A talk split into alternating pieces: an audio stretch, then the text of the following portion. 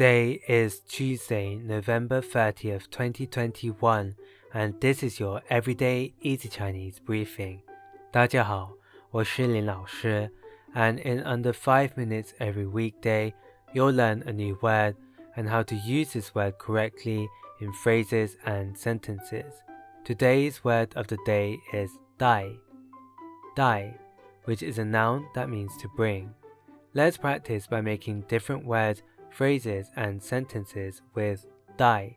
The first word is dai lai, dai lai, which means to bring about. Let's look at each character of this word.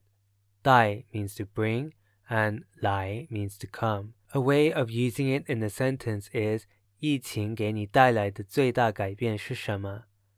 疫情给你带来的最大 改变是什么？What is the biggest change that the pandemic has brought you? Another word we can create with 带 is 带领.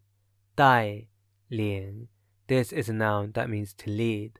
A way of using it in a sentence is 他带领公司超过十年。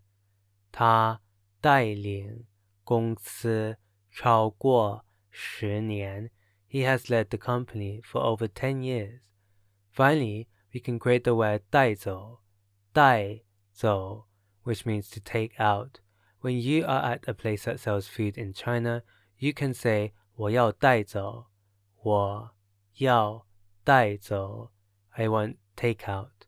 If you want to take the food away with you, rather than sit there and eat it. Today we looked at the word 带, which means to bring, and we created other words using it.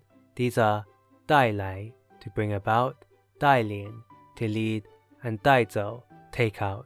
To see this podcast transcript, please head over to the forum section of our website www.everydayeasychinese.com where you can find even more free Chinese language resources.